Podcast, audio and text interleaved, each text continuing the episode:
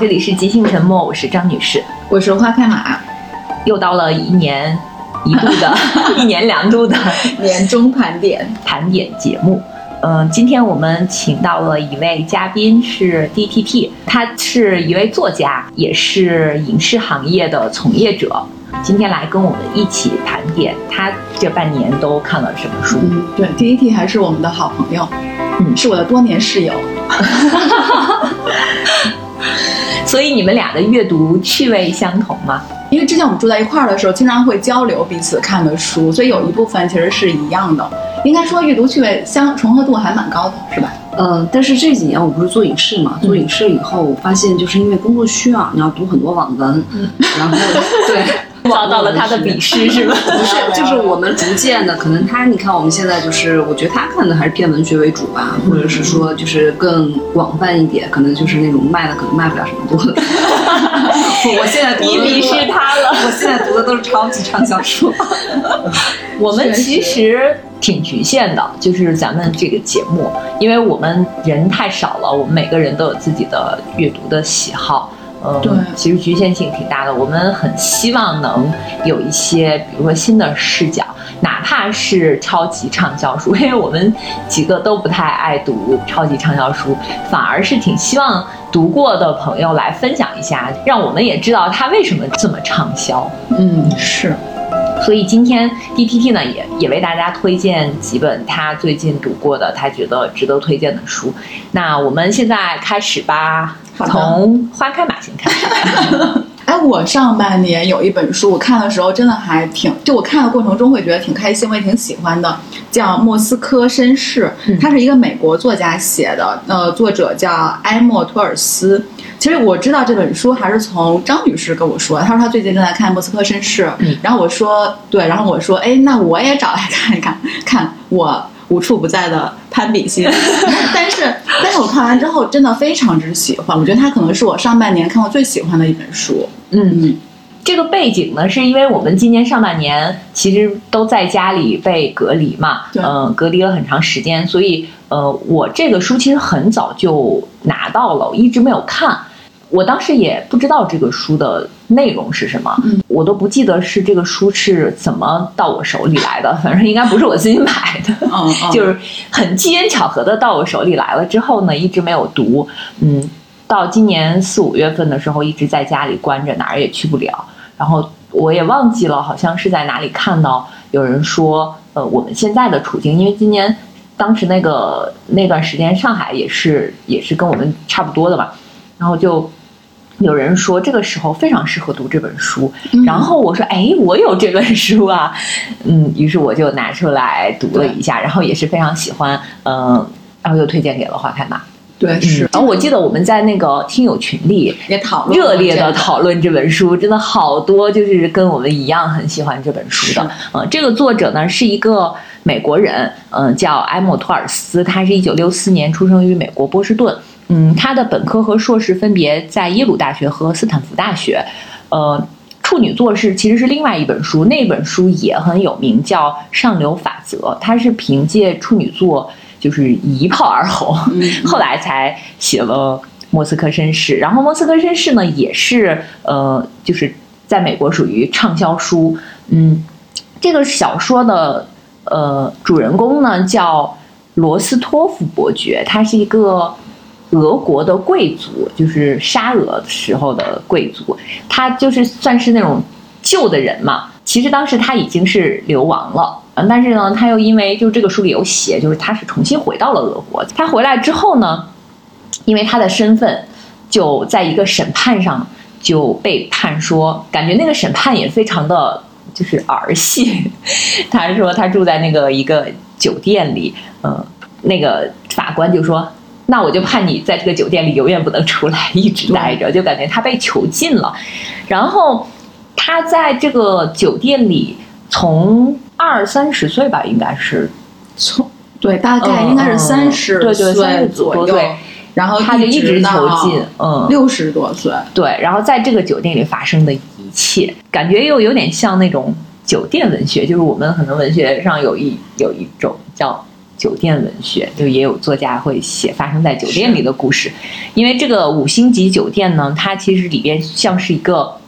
小社会，因为各种人他都会在这个舞台上 登台，呃，然后他就在这里边认识了各种人，包括酒店里的工作人员跟他们之间发生的故事，还有就是从外面来住酒店的，呃，各种什么演员啊，还有一些有政治追求的人，就是不同的派别，他还有一些那个好朋友在这里面结交了。因为就是这本书，如果如果我们就是你凭空一想的话，说一个人被囚禁在一个，因为那个酒店叫大都会酒店，嗯然后应该是在呃莫斯科，应该是一个比较就比较大的克里姆林宫对面，对，就是一个比较大的一个酒店。但你如果你客观一想的话，说一个人被囚禁在这儿一辈子的话，其实是一个很悲惨的一个事儿。但是你在看这本书的过程中，就你感受不到说悲伤啊、悲惨，你反而觉得不管是就是这个伯爵。他的那种生活态度，其实我觉得这本书主要写了，就是说他面对他被囚禁的这应该是有差不多三四十年，他自己的一个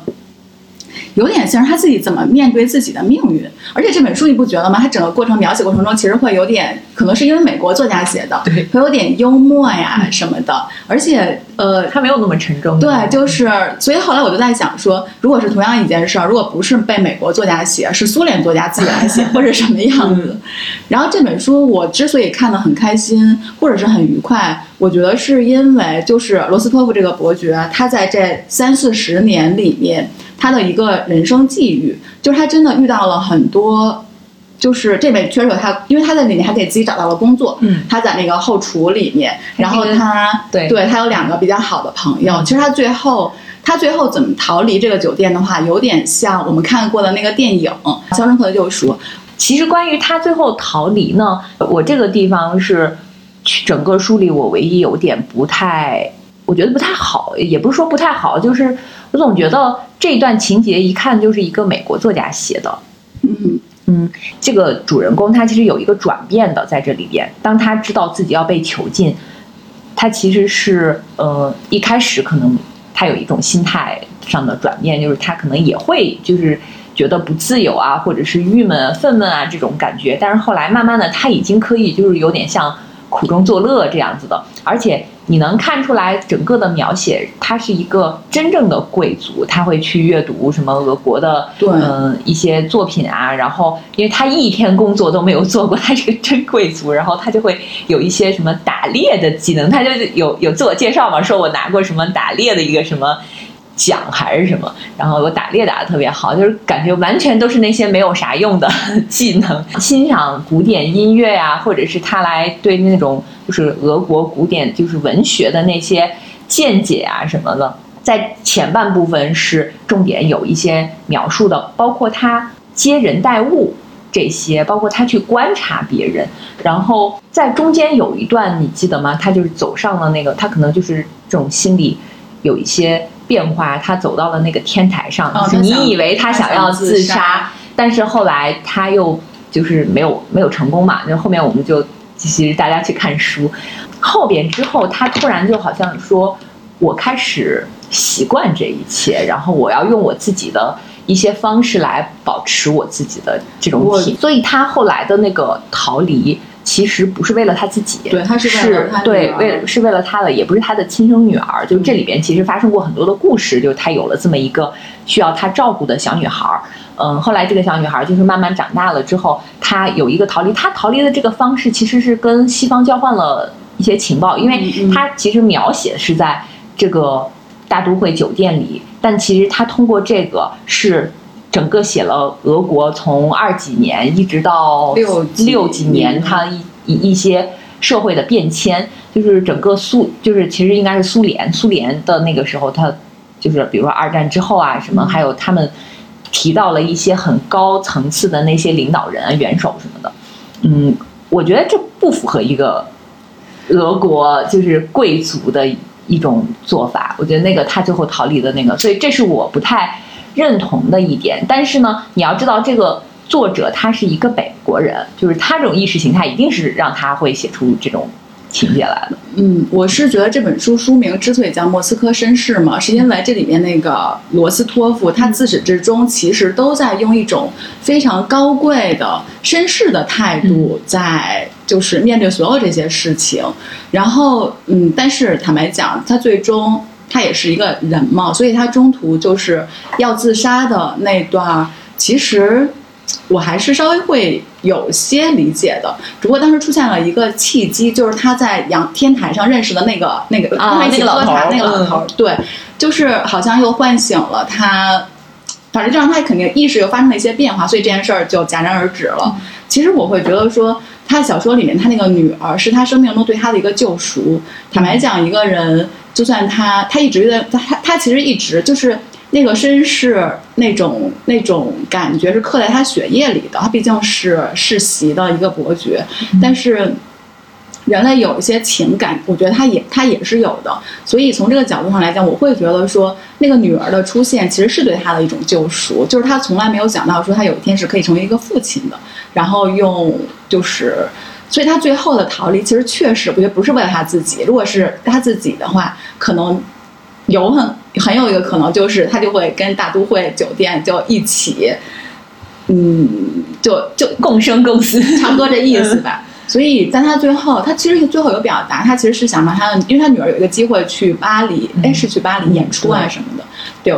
嗯，所以我是觉得，就从这个逻辑上来理解，其实我倒是能理解。而且到小说最后的话，其实我们都以为说他会去国外，包括就是那个就是那些政府的监察人员。但最后其实你发现，他回到了他的故乡，他一个非常破败的他庄园式的故乡，而且他的故乡里面还有他。这个小说里面出现的另外一个跟他就是羁有点像羁绊了一生的一个一个叫安娜的一个女演员，对，在那儿等着他。所以我当时看到小说这个最后的时候，我真的还不自觉的流了两滴眼，就是流流了，就是哭了，就是因为你看到，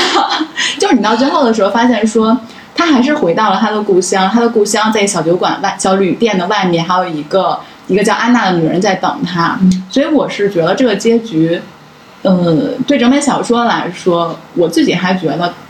挺好的，所以整本小说看下来会让我觉得还是一个很不错的一个阅读体验。确实，像张女士刚才说，你可以知道说整个能看到整个苏联这几十年的一个历史变迁，你能看到一个人真的被就是被囚禁在一个方寸之地的时候，你他你看他怎么面对他的生命，就是你会觉得这种态度就很高贵，我真的觉得是很高贵的一种态度。然后到最后的话，他又回到他的故乡，嗯，我会挺喜欢的。但我同时确实也一直在想说，如果这件事儿同样的一个故事被一个苏联作家来写，或者什么样，这是我一直想就一直在考虑的一个东西。哎，那我们来提问一下 D T T，就是因为他是会阅读大量的这种小说，然后试图从里边找到可以改编成影视作品的。那你觉得这个故事适合改编吗？嗯。从类型的话，他刚刚不是提的那个《肖申克的救赎》嘛？就这个人，他是个封闭空间嘛，其实还是挺好讲故事的。就是封闭空间，就是在整个他这四十年，就是可以算可以算是把他囚禁在这个酒店里了。那这个酒店里的来来往往的人以及他们交换的信息，这个其实是可以拿来就是比较做比较类型化的结构的。嗯。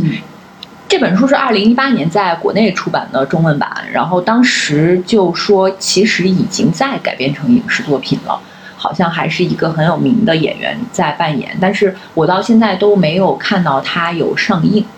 就不知道这个进展是怎么样的。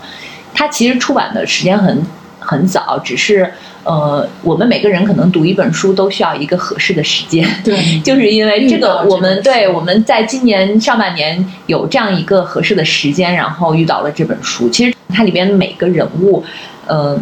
它都刻画的非常丰满，就包括那些可能只出场了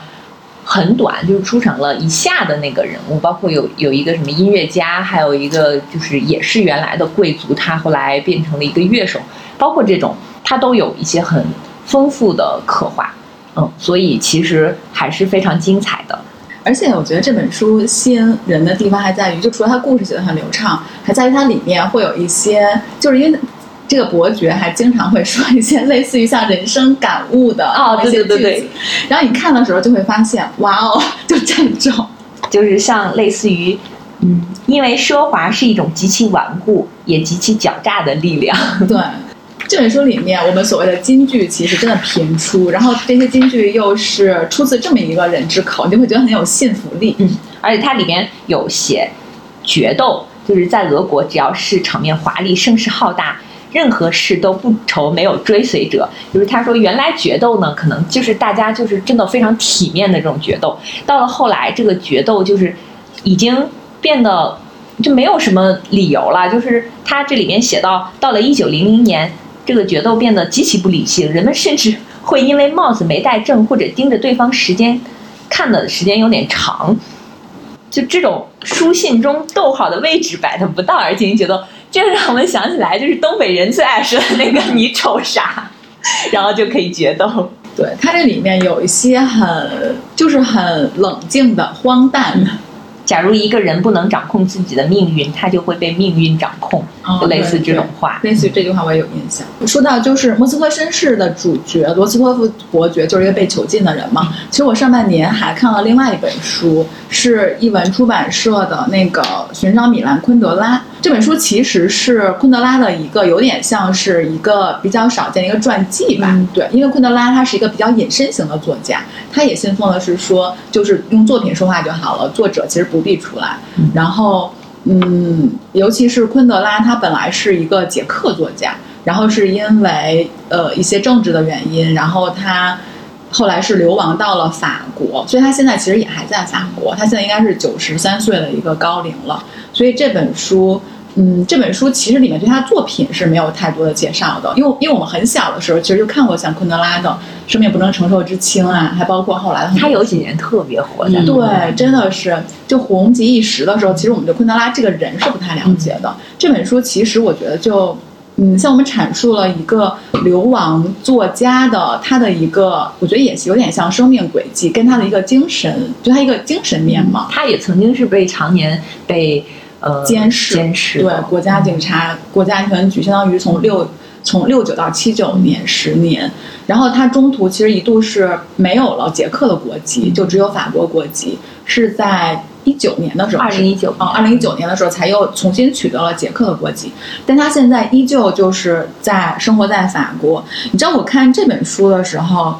我。嗯，我会稍微会想起来，就去年的时候看过茨威格的那本茨威格那本书，对《昨日的世界》，因为茨威格他也是，他们俩虽然原因不一样，但茨威格其实也是一个流亡作家。我发现，在就是流亡作家他们的精神世界里面，他们对故乡会有一个就是额外的，就是也不是额外，就是他们会对故乡有一个更多的一个思考。比如说这本书里面有。就是有一句话我还印象挺深的，就在寻找米兰昆德拉，他说故乡的概念最终会不会只是一个神话？就是，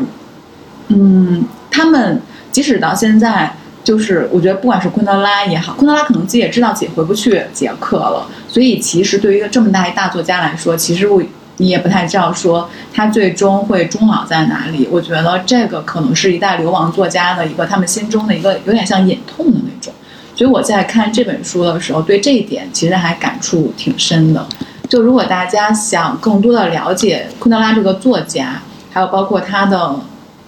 他的一个什么样的情，就是他的自己的一个什么样情境之下写出他的那些小说，包括像后来的相遇啊什么的，我觉得大家也可以看一下《寻找米兰昆德拉》这本书。这本书就很容易看，因为它很薄，就是可能也就十万字左右，显显得有点太对，就是很。我觉得可能也是因为昆德拉这个人，因为他是把他所有关于他的书信、他的字，他都会烧掉的一个人，所以其实他能保存下来的关于他自己的东西其实很有限。这本书的作者也是应该是很不容易的，就是采访到了昆德拉的妻子，就他第二任妻子，然后有了一些资料，所以嗯，这本书确实挺好读的，因为字数不多。但是确实，我觉得可以通过这本书就看一下我们那么多年前就认识的一个作者昆德拉他自己这么多年，他已经九十三岁了，然后是一个什么样的一个境遇。上海译文今年重新出了他的一套，然后他们做的那个，因为我还没有全看完，就是但是他们做了一套贴纸，然后那个贴纸呢是里面是法语，就是一个一个的都是他的书名，然后还有一些就是很。很特别的设计。当时这个贴纸我在办公室的时候受到了同事们非常的欢迎，大家纷纷去分那个贴纸嘛，然后就会贴在电脑上啊什么的，哦有有什么玩笑，还有对什么好笑的爱对，生活就是说你的生活应该在别处，一个手指的那个箭头。是我们请 DTT 来推荐他看过的书吧。有请 DTT。然后马上感觉变成通俗文学。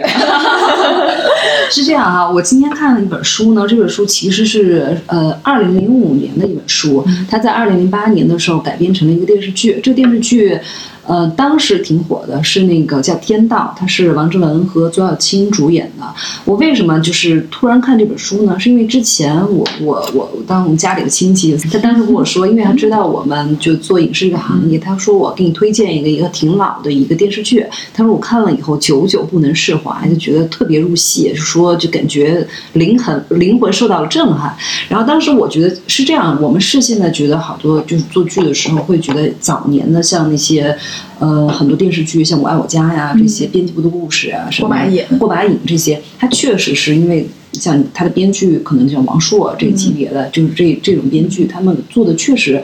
嗯、很精致，呃，做的很好。不管是写人还是写事儿，都是写的挺好的。然后，所以我说，我就出于这个目的，想一直想把这个剧找来看看。结果呢，我就发现，呃，逛书店的时候就发现那个这本书《遥远的救世主》，它原著叫《遥远的救世主》，突然在当当上。就是前几名在那个排行榜上，销售排行榜上，我就想说这个书为什么就突然又火了？然后呢，我大概就问了一圈，好像是因为它这个电视剧的片段在抖音上突然火了。我对这个书就非常感兴趣，就开始看了。为什么呢？因为它其实这个电视剧是被禁过十年了，是因为它这本书看起来好像是一个商战小说，但实际上它里头涉及了非常多的宗教以及一些文化现象的一些探讨。它在抖音上就这种。嗯，怎么说？就是这种观念性的东西，而且跟我们普世价值观不太一样的观念式的这种句子和片段，就非常容易被大家就是流传。论抖音如何弄火一本书，所以他他就是把那些观念性的这个东西给截出来，截出来了以后，然后他这个就带着这个书又火了一下。然后我看这个书，它其实就像我刚刚说的，它是一个算是我我觉得它有很多哲思、哲学以及一些文化的一些探讨，但是它同时又是一本一本很好的商战小说，因为它不像我们经常说商战小说或者说职场小说，就其实是披着职场外衣的一个偶像剧嘛，但它不是，它写的非常详细。嗯，但是很多人会觉得这个书的其实不是那么好读，因为他感觉有点儿谈经论道，和呢他说话的时候说的不是那么直白。但是我这个书你看下去以后，你会看还是觉得挺震撼的。像我们讲那个故事的方式，先讲一下这个书大概讲什么内容吧。它其实讲的是王志文饰演的这个人是一个商业奇才，他在德国是从事金融行业的，做了一个私募基金，然后这个基金呢是在中国的股市，然后就是嗯、呃挣了大量的钱。但挣了大量的钱以后，他就开始觉得对这个事情的就是正义性开始怀疑了。他觉得说，我通过这种方式，相当于是把大部分的人的钱给割了韭菜嘛，他就觉得我是不是道德的？然后，所以他后就过不了自己良心的这一关，他就选择退出了这个基金。但因为他确实给呃商业奇才给这些基金的这些人挣了很多钱，所以他们怕他要跳槽，他们也不懂你到底是为什么。就比如说那些做商业的人不太理解，说一个人突然有了往那个他的良心自觉，觉得自己做的是不道义的事情，所以呢，他们就是说那行，把你的那个账户给你封了，因为他也挣了很多钱，封了，然后只给你一笔钱是作为就是你这几年的，就是在解禁期之间之前你的生活的一些呃费用。然后呢，他当时拿着这笔钱就回到了中国。他当时希望找一个城市来过那种隐居的生活。这个他当时有个助理，他的助理呢可以说是明白人，他就觉得说这个人一定不是个凡人，因为他跟着这个老板这么久。但是呢，他说一旦这个他开始，我我这个公司解体了以后，我跟着他干了，不做他助理了，那我可能跟这个人一辈子都没有交集了。他为了跟这个有交集，所以他就拜托他在古城的一个好朋友，就说我把他就是介绍到古城去，你帮他找房子，然后呢，你又是当地的警察，你可以有个事情有个照应。他说，但是也说实话，我为什么要这么安排？是因为我觉得这个这个人我不想跟他断了关系。他说，我觉得嗯，我放在你身边，就千丝万缕，你能跟他产生关系。但是他也不说明白，他说这个人是个奇人，就不管不是说我要从他那得到什么，但是这个得到什么不一定是说所谓的破解什么商业密码什么的。但这个人他的思维跟所有人都不一样，就这个人他只要你从他身上你能得到不一样的视野。左小青饰演的这个叫陆小丹，她是个什么？她也是一个德国籍的一个华裔吧。她的嗯，她父母离婚了嘛，她父亲是一个挺有名的一个导演，然后他妈妈以前是一个演员，然后后来就带着他出国了，取得了那个就是德国的永居，但是他大学是回来考的。然后考了一个警官学校，当了一个人民警察，就很多人都觉得对他就是很不理解，为什么呢？因为警察的就是作为公职人员，他的收入很，特别在小城市嘛。关键是他这个政审能过吗？我有现实。演导演跟演员可以的。对他当时啊，我是说他有德国的背景，他可能不能成为公务员，或者是成为公安系统的人。他甚至拿了永居，但是他其实没有放弃那个中国的那个就是国籍啊。但是我觉得这个肯定要有那种就是政审嘛，啊，这这不重要，这不重要，这不重要。但是反正就他就是个异类，他是个异类，就是说大家觉得你为什么就是要回来就是当个警察？而且你作为一个女生长得很很漂亮，就是你家里其实你看有个文化的素养，而且他爸爸一直想让他学电影，觉得他就是他的审美和跟跟就是普通人都不一样。但是呢，其实就只有那个就是王志文就是理解他，理解他。他说，因为你在国外，虽然你在那儿待了那么多年，但是你都有文。化隔阂，你不管就是首先，你作为一个中国人，你是不能从事他的主流行业。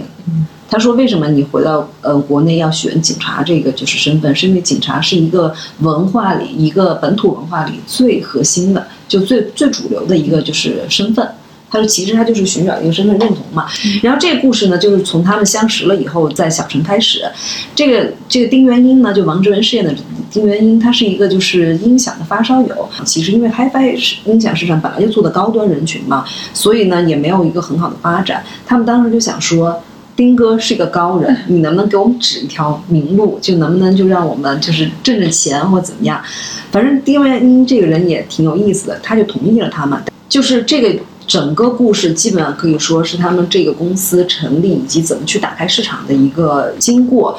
其实写的非常详细，你甚至觉得有点儿就是啰嗦，但是真正的震撼是在于后来，你看这三个小镇青年觉得这个丁元英是个高人，希望他能就是。帮忙出主意，但丁元英说：“我就是一个参谋的形式，我给你们出所有的，呃，我不参与，我也不是股东，我来就是给你们设计所有的这个做这个事情的路径。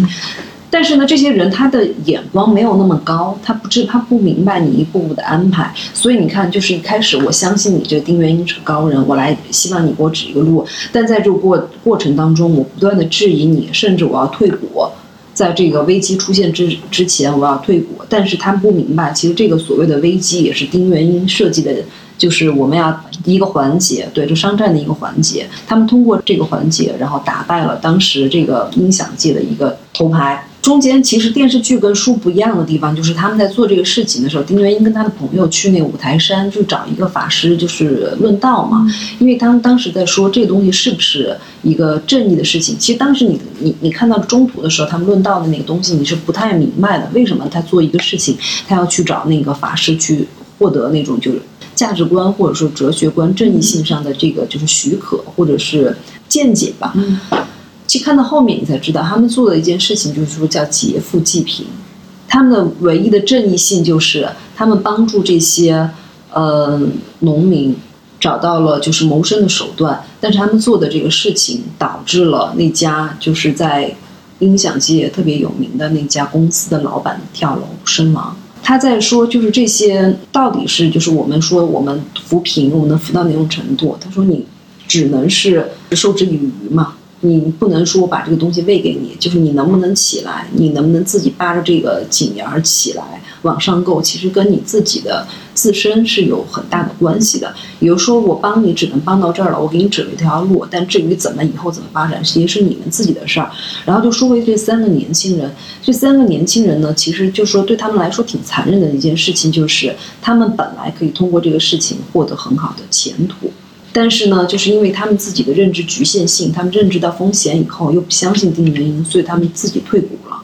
最后看到丁元英打了一个漂亮的翻身仗，才明白自己跟这个机会失之交臂。然后这里头比较有特色的是，其中有一个人，那个人叫刘斌，你可以说他是一个怎么说，有点无赖式的人，就是脸皮特别厚。他一开始就觉得说丁元英这个人不行，他把我们坑了，所以我要求退股。然后呢，好，退股没有问题。当时是你们求着这个丁大哥来帮你，对吧？那现在你们要退股，然后别人也很妥善的解决了这个事情。但是呢，他后来就是发现这个事儿有搞头以后，就发现就是打了个翻身仗以后，他又要求。留在这个公司继续就是工作，因为他不想放弃的是是什么呢？不想放弃的是，因为他开了一辆好车，然后出去就感觉是我是一个公司的就是负责人，特别有派头。他自己的能力是达不到这种生活的，所以呢，他就还是想享受这种生活。在丁元英走之前，其实给他支了一招，就说。有可能这个公司就上了正规化运营以后，你你可能在这个公司没有办法就谋求就是一官半职，但是呢，我给你一个保密的方法，给了他一叠文件，说如果公司不对你做任何处置的话，你就踏踏实实在这干着。但是如果要开除你或怎么样的，我给你一个锦囊妙计，就这个是公司的就秘密法门，不要，这是你保密的方法，但你自己不要轻轻举妄动。最后是那个，就是这个这个人还是他自己的，就是文化劣根性嘛，他就是想拿着这个去要挟当时公司的董事，希望给他升职加薪，结果打开以后发现都是废纸，相当于他最后就所有的美梦都幻灭了，他最后也跳楼了。看到最后，你才能明白他们去五台山问道的这个，就说明说明所有的一切都是在他的计划当中，他对丁元英对人性也好，所谓他的文化密码。对，就是中国人，就是不是对中国人吧？对中国文化的一些，他说中国文化是个弱势文化嘛的一些劣根性的一些阐释，你觉得全部在他的商业版图里头？刚才就 D D T 对这本书介绍比较详细嘛。坦白说，这本书其实我看过，但我是在十多年前看的。我觉得这本书当时对当时我来说，它世界观是有一定冲击的。它解构了很多我们认为习以为常的、所认被教导的一些东西。我现在其实当时只是一个，就当时是一个这样的感受。那我说一下他在抖音上火起来的几个段子吧。第一个段子就首先他那个就是丁元英，他嗯就非常人啊，他跟他家里人的关系也是非常人。当时他爸爸就是好像中风了，然后呢就是他哥就让他回去说。我们来讨论一下怎么就来处理这个事儿。他当时跟医生交流，就说因为他爸中风这个问题，可能就是，嗯，这样中风这个事情可能就愈后效果不是那么好，有可能是植物人，他的生活质量不会那么高。医生跟他讲了这个情况以后，他就问了医生一句话，说：“那我怎么才能让我爸死？”当时所有人都震惊了，包括他的就兄弟姐妹，包括医生，就觉得怎么有人这么就会这么问？但是因为我觉得这不是钱的问题，而是一个人生活的质量和尊严的问题。他说，当一个植物人他没有生活质量的时候，难道我就要仅满足我的孝道，而让我父亲过那种没有尊严的生活吗？是，他会有很多这种对这种的一个解构跟反思。嗯。包括为什么他跟芮小丹是一对，就说神仙眷侣嘛，两个人就是非常契合。芮小丹在这本书里，他最后结局是死了，但是呢，他是怎么死的？这个我估计当时可能就是电视剧也也也是因为很多可能审查的问题哈。他当时在追捕逃犯的过程当中，然后呢就是被炸掉了双脚，然后当时就是当呃这些他的。就是支援后续的支援的那些同事来了，把那个就制服以后，他拿着枪对自己的胸口开了枪，就自自杀了。嗯，因为对他来说，他的他不在意生命的长度，他在意的是生命的质量。他觉得他这一辈子完美了，虽然才二十八岁，但是他爱上了一个人，他就是很痛快的活过。然后，但这个事情呢，就是给丁元英造成了就是非常大的，就很多人都不理解，包括芮小丹的父母就会怪丁元英这个人，因为他觉得说是。小丹在出事之前给你打了一个电话，就说我现在距古城多少呃多少公里，然后我就是可能讲一下他的危险境况，然后就把这个电话挂掉了。然后这个女孩的父母就说：“你是他的最亲近的人，你为什么没有劝解他？你为什么不拉住他，让他不要去干这么危险的事情？”但是因为丁元英他知道，就是他说这个电话就是小丹自己知道自己的生命可能是会有那个就是危险的。他说这个电话与其说是一个求救，不如说这个电话是一个告别。嗯，所以在十年前，这其实是一个很超前的书，所以他当时没有火。当时其实也挺火的吧？嗯，我觉得这本书大家可以谨慎选择阅读，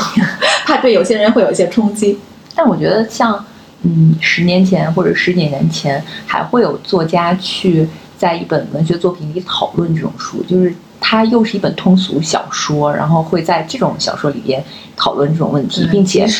改编成影视之后，我看好像应该是这个作者他自己担任编剧了。嗯嗯，主演是王王志志文文和和左小青左小青。哦，我看豆瓣上这个电视剧还是什么爱情榜的，都是在那个榜单里。但是说实话，就是这个就是电视剧，你现在再去看的话，确实比较，呃，就是我觉得比较就是个粗浅，可能就是。因为它像我我我觉得它更更像一个是广播剧，因为我不用看那个电视，你就完全听，它基本上就是书里的结构，它没有就重新的那个故事上的那个比较商业化的，就是电视剧化的那个一个、哦一个改编，我觉得基本就是故事的翻版。嗯，我觉得这本书很难被定义，真的是每个人可能看的时候，每个人感受会有些不一样。但是嗯其实我觉得对大多数人来说，他对他的价值观啊，其实是会有一定的冲击的，因为它真的会解，它解构了太多我们被教被教的那些东西。对，嗯对，嗯我看丁丁还带来另外一本书。太宰治的《小丑之花》，哎，这也是你之前跟我讲过的那本对。我我我想说一下为什么就是看这一本哈，就是讲其实这本我不是当时我这本是真的是特别随意的拿起来看的。这本书当然一本书有三套，嗯是磨铁当时出的那个太宰治的一个一套系列。然后呢，这个一直就放在我办公室的桌上，我一直没有看，因为你知道我们对太宰治有了解的人都会觉得他是一个丧文化嘛，嗯然后丧文化的鼻祖，就是我总觉得他的文字是治愈型的。嗯，就是导致你抑郁的那个治愈哈，就是不适合在今年看，就是一定。你真的，因为你不觉得吗？今年发生了很多事情嘛。你看，不管是我们所谓的行业的这个凋敝，就一直在裁动态裁员也好，还是说我们疫情在家里关了这么久也好，就大家对整个经济、对整个社会，其实都比较是一个悲观失望的态度吧。我觉得其实，嗯。按理说是不应该读太宰治的，但是我不知道为什么，我是那天随意的拿出来翻了几页，然后我就一直读下去了。然后我没有觉得就是治愈会引起我情绪的那种很棒的感觉，我突然有一种被疗愈的感觉，嗯嗯我觉得很神奇。我之前看的就是他的《人间失格》嘛，他的《人间失格》算是他就自杀前的最后一本书嘛，也是他最有名的一本书。这本书呢，其实《小丑之花》其实收录他几个就嗯短篇，这个也算是个短篇集。它首先《小丑之花》是讲他之前跟那个一个有妇之妇，然后相约自杀嘛，自杀。嗯，他被救起来了，那个女的死了死了。对，之后然后在疗养院的那个几天之内发生的事情。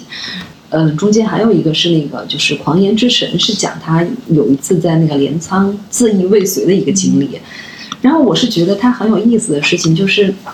他当时讲他自杀的那个事情哈，他是讲了一下自自杀的过程。他首先他是讲他拿到了这个月的生活费，然后想了就是要一个仪式感，把这些钱都挥霍掉，然后我就去死。然后这中间写了很多他去那个就是在这个去奔赴死亡的路上的这个具体的很生活化的一些细节，包括他的心理的状态。后来他讲他自杀的时候，就也讲了他他是自杀嘛，就呃呃上吊嘛，自缢。然后呢，当时就是觉得说，原来这不是一个就是特别体面或者特 别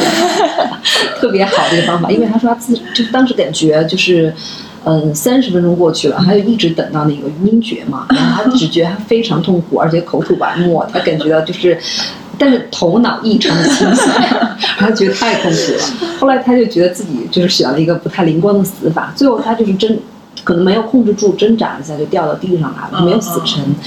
然后他就说，这个书里我摘抄的句子哈，他说我拿掉绳子，当场趴下，就这样像死人般瘫了一个小时左右，甚至无法像蚂蚁那样稍微蠕动。那一刻，我想起口袋里的昂贵香烟，万分欣喜，反弹似的猛然起身，以颤抖的手撕开了香烟封口，叼起一根烟。他就是因为这支烟，后来决定又活下来了。对，不用死了。他就说香烟这种东西真是美味啊，不成为大师也没关系，写不出杰作也没关系，只要躺着来一根喜爱的香烟，工作后小憩片刻，这样丢人却万分甜美的小市民的生活，不瞒各位，我开始觉得自己好像也能毫不勉强的做到。这不就是我们现在说的摆烂吗？对就是就对，就是你这是一个人就是活下来的理由，其实非常的细微。嗯，我突然想起来，就刚才 D D T 讲这段，突然想起来我正在看那个加缪的《西西弗神话》，嗯他《西西弗神话》里面开篇就讲自杀跟荒诞嘛，它里面就是写人自杀有的时候也会因为已经很细微的一些原因，呃，相比就对比刚才这人活下来，可能也是一些比较那个当下找一个比较细微的一个理由。对。反正你看他这个书，就觉得就是，嗯，他，我觉得太宰治还是有一种就是幽默感吧。他这个幽默感就在于一种就是对自己的自嘲。其实你知道，就是太宰治的这个小说，在就是日本有一套名词是讲私小说嘛，嗯是讲是以个人的经验以及就剖剖析自己为主，包括刘美里演的《命运深深》嘛，之前我就说过，他我觉得他们就是有一点不一样的在于什么？他从来不矫饰自己，或者他一直是就是对自己的劣很坦诚根性很坦诚，他一直不断的在剖析自己的那种可能懦弱、可笑也好，包括他小丑之花的那个写作方式，他小丑之花是。一直在叙述的过程当中，他打括号来写他作为一个作者他创作时的心境。他写作的过程当中就不断的怀疑自己，觉得自己没有才华，然后觉得自己在卖弄文那个呃文文才，就是你觉得他还是个蛮可爱的人。然后我觉得他这种写作方式，还有像是无赖文无赖文学，就好像说我自己把自己已经踩到最脚底下了，就你们也不能 继续 再踩我了。它中间就是有一个呃有篇文章叫《逆行》嘛，这个它是几个就是小短篇，又是合成的一篇文章，好像是他当时就入围了，就第一次入围那个芥川奖的一个作品，但是最后没有得奖。我觉得他这个里头写的就是。写了一个有有点意思的一篇文章，就是讲说他是一个嗯嗯一个学生吧，然后从事文学工作，然后他有个习惯是定期存了五块钱，他就要出去把它挥霍掉。然后呢，他当就是他有很多就是仪式，就是说我要假装不在意，不能让别人看出来，就一个酒馆不能老去，不能别人看让别人看出来，我只能就是我的上限是五块，感觉他。又是个穷学生要去挥霍，但是呢又有各种就是细腻的内心的想法。然后呢，他那一天是因为太开心了，就是因为他就别人就觉得他是一个预言家，然后呃让他就算命，他就瞎说，就每次都说准了，然后就别人就觉得他很准，然后就是过来就找他算命，他喝酒喝嗨了，然后那天就超了自己的 五块钱的上限，他说怎么办呢？他说我觉得我就是按理说就可能只能再喝四瓶了，但是我觉得四瓶还不够醉，我想让就是喝的更多，让我这个此刻的欢喜能延续的更持久一点。他说那我就偷酒吧。他隔壁坐了一个农民，青年农民，他就是去拿别人的酒来喝，whisky 来喝。他说，因为我的别人肯定不会觉得我是因为没有钱才去偷酒的。他说他觉他只是觉得我可能是一个酒鬼，然后一个醉酒的，他觉得我有点可爱。结果当时那个农民就让他出去决斗，他当时非常希望这些。呃，就是找他算命的这些，就是服务员或者是当时的那些酒客，你有谁能把他劝住？但你知道，这种人就是没有人把他劝住。然后中间他写了有一段，我觉得为什么说无赖文学又挺可爱的，有一点那种自嘲式的幽默感。他就想说他跟那个就是呃挨了那个农民的就是一拳嘛，然后他说我蹲下身捡起沾满泥巴的帽子，顿时决定逃走。五元钱省下来了，换个地方再喝一次嘛。我三步并作两步，拔腿就跑，不慎滑了一跤，仰面向后摔倒，就像被踩扁的女娲。自己的蠢样令我有点有点气恼。手套、手套、上衣、长裤以及斗篷全都沾了泥。我慢吞吞地爬起来，抬头朝农民那边走回去。农民被女职员、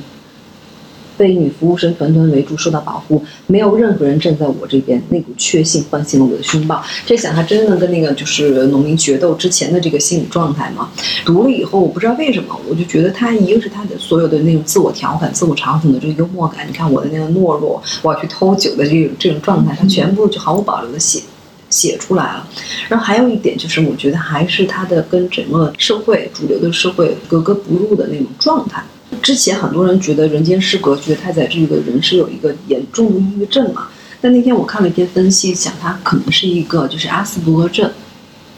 是那孤独症的一种。就是说，他就讲他《人间失格》里头，你看他其实从小他不是不会笑嘛。他他说他的笑就是在脸上挤出可笑的皱纹嘛，嗯他慢慢的就是就是来适应整个人类的那个社会，他不太能明白别人的那个情感。我记得他讲他当时《人间失格》里讲家人也是，家人有的时候跟你开个玩笑或者是指责你，他是没有办法就掌握这个中间的这个度的。然后我就觉得说是很神奇的，是在比较不好的人生的状态里头，生活状态里头，嗯我现在突然读这个他在这个东西，我我会觉得有种被治愈的、被治疗的感觉。那可能是真的读懂了太宰治的，就是他的那个状态吧。我不知道是为什么啊，就是之前我们感觉说人就是状态不太好的时候，想读小森林嘛，啊，想看小森林这样的感觉很温暖、很治愈的东西。但是我在想说，与其比起那种很有力量、很励志的这种主人公，我觉得像太宰治他的笔下的人都是那种，就他把他的软弱、所以暴露给你看，暴露给你看，我觉得好像这是一个反向治疗的过程。是因为那些很励志的你做不到啊，就是那个这种躺平，我们是很容易做摆烂的。摆烂吗？最近好像大家身边的朋友都会因为工作有各种各样的烦恼。然后张女士前不久还给为我推荐了一本她正在读的书，对我是在呃四月份的时候看了一本小说，嗯、看完之后呢，我就会推我就推荐了很多人，我说这个小说写的就是我们本人。这个书的书名叫《工作的喜与悲》，呃，作者是一个韩国年轻的作家，他是一九八六年出生的，呃，他跟其他的韩国作家不太一样，就是我们在之前读过很多韩国作家，嗯，写的都是一些跟他们的历史背景有相关的一些文学作品，嗯，很少，可能我们看的都是什么七零后、六零后这些年代出生的作家，很少有跟我们的同龄人八零后、九零后。对，好像我就很少看到这个，就是主要是看韩国的文学都是最近几年对嘛。是。然后这本书的作者呢，他一个是他是八零后，另外一个就是他是真正的在职场工作过的，嗯、他就是是实实在在的那种经历过我们所经历在工作中经历过的这些事情。嗯，这是一个短篇小说，他写的都是非常细微的一些事情，就跟他这个书名一样，就是人他在这个书里就说人没有什么事情是从头到尾都快乐，或者是从头到尾都都伤心，就是或者是都痛苦的，一定就是有一点点开心，然后可能紧接着又来了一点嗯痛苦，就是这种高高低低、起起伏伏。这个短篇小说里边的主人公都是呃，就是我们当下的年轻人，比如说就是这个工作的喜与悲，我曾经把这个故事讲给非常多人听，就是。特别有意思，就这个人跟我们一样是在一个互联网公司工作，他是就韩国也是有这种新兴的互联网公司的，就其实是跟我们一样的。这个主人公呢，可能是做一个运营的工作，是一个创新型的呃互联网公司，他们可能做了一些嗯、有点像我们的闲鱼，呃，对，是是嗯是，对，有点像我们的闲鱼，就是卖二手二手交易二手交易。然后在这个里边，他发现有一个人评分非常高，就卖的东西还都是新的，大家对他的那个评价特别高。然后他们就很奇怪，说为什么会有这样的一个人？嗯，其实是有两条线的，一个就是这个主人公他发现了这个人很奇怪，另外一个就是他在他的公司里边其实跟一个技术还有一条线，哦就是他觉得那个 就大家知道，永远技术和运营势不两立。就这个人，嗯，是一个。就那个技术就跟我们的可能程序员是差不多的，就是呃社交能力非常差，然后沉浸在自己的那个世界里。但是据说那个他特别牛，就很厉害。大牛，然后他后来就去，老板嘛，就是还经常打鸡血，说我们再怎么样，这大家就其实这个公司要上市之类的吧。然后，嗯，老板可能就是说让他去调查，说这个人怎么一直在卖新的东西，他哪来这么多新的东西？会不会是偷的，或者怎么着？就让他去调查这件事情。当他真的见到了这个人，就是他是以那个买家的身份去卧底跟这个人交易嘛。他才知道这个人的背后，他为什么会有这么多东西，就是非常，你就看了之后就觉得资本家真是太烦人了。那个人他应该是一个就是大财团里边底下一个银行，就是银行的一个呃，做类似于就是那种市场部吧，就我们可以这样理解。因为他之前的一个工作失误，导致没有让他的老板出风头，他的老板对他怀恨在心，然后当他设计了一个吸引大家办信用卡，就是让你积分兑换什么东西，就送你积分嘛，就让你刷信用卡。嗯，老板呢就觉得他这个主意不灵，但是他自己很很自信啊，说现在年轻人就喜欢积分儿。嗯，老板说真的吗？哦，那把你明年一年的工资都用积分来给你付吧。对，于是 他就瞬间崩溃了，他这一年就拿不到钱，但是给了他一大堆积分儿。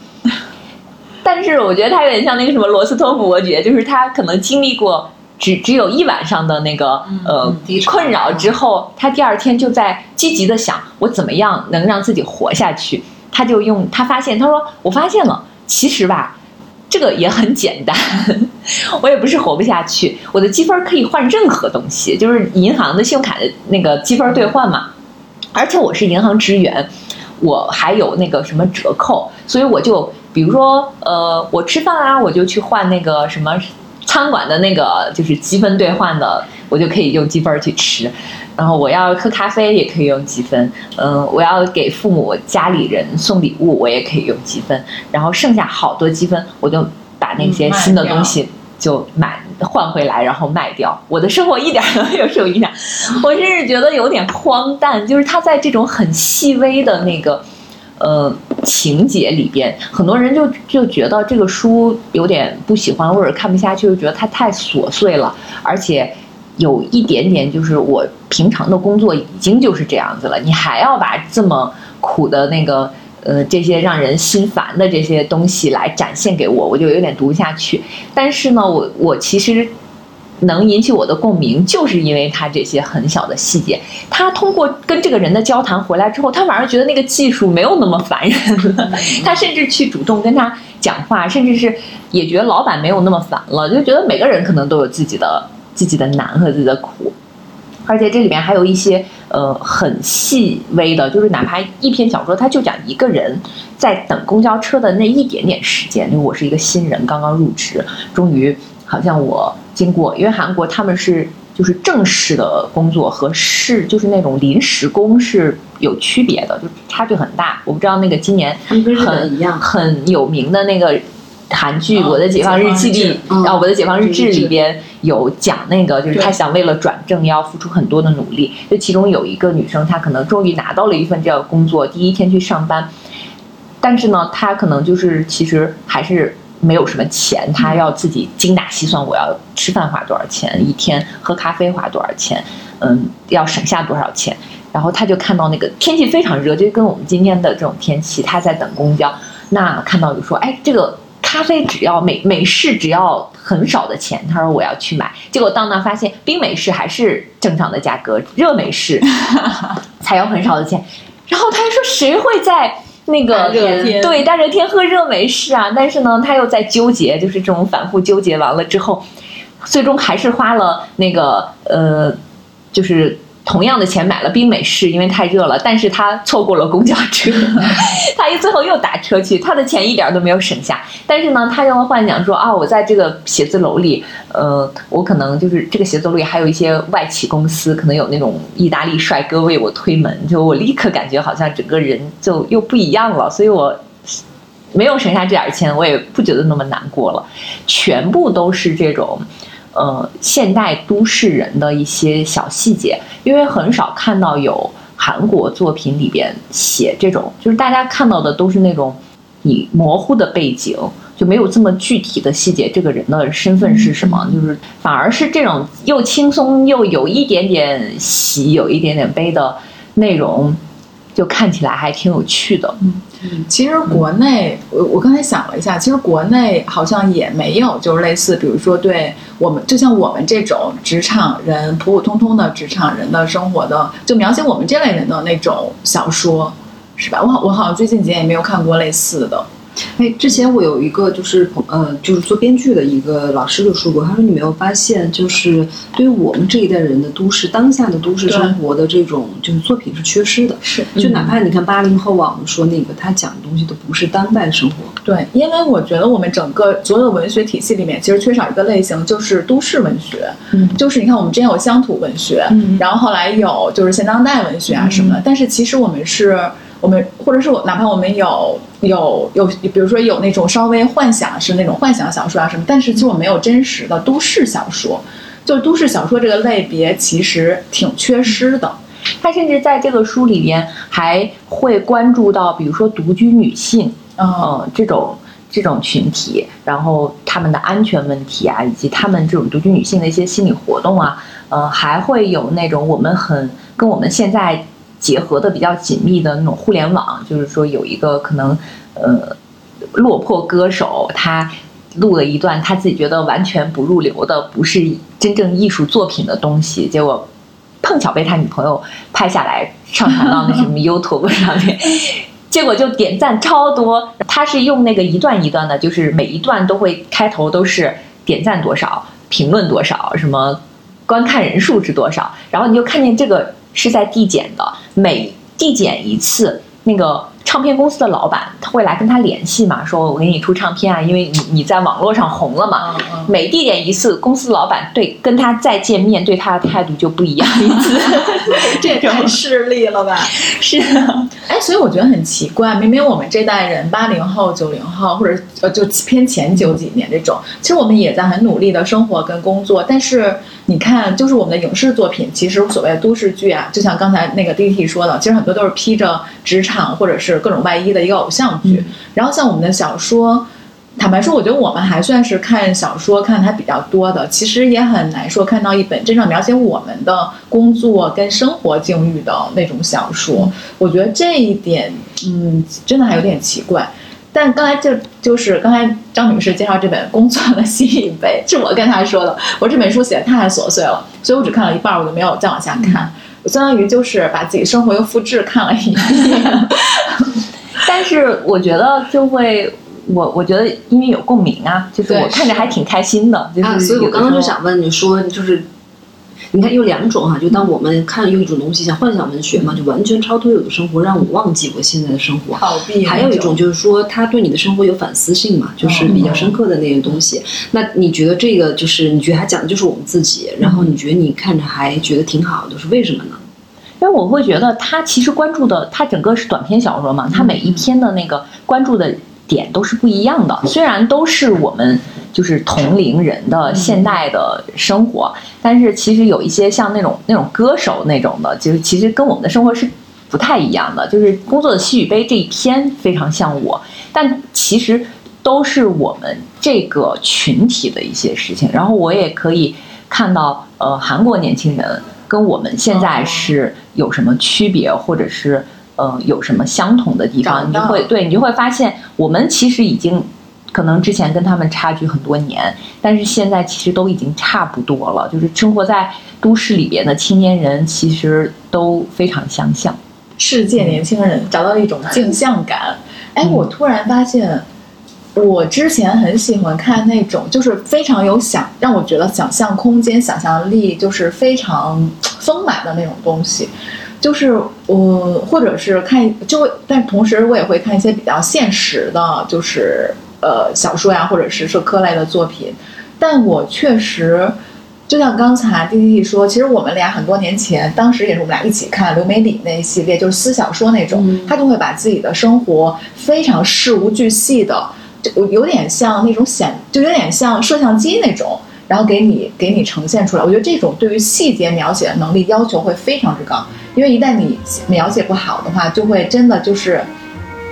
就是让你觉得好像做了很多东西都像一拥过来。他如果没有做一个描写上的一个，就是稍微一个主次的一个分别的话，其实对于我们来说是把你有一种淹没感。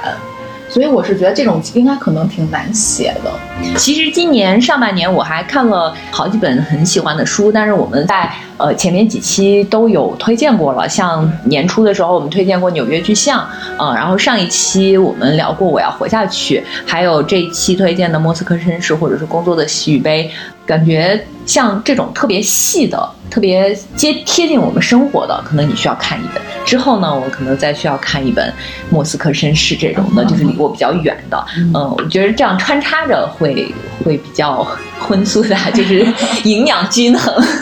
那我们今天就给大家推荐这些。呃，如果你有喜欢上半年看过比较好的书，也可以在评论区跟我们分享。嗯，好的，好的，今天感谢 DTT 来，那祝大家阅读愉快。嗯嗯，下期再见，拜拜拜拜拜。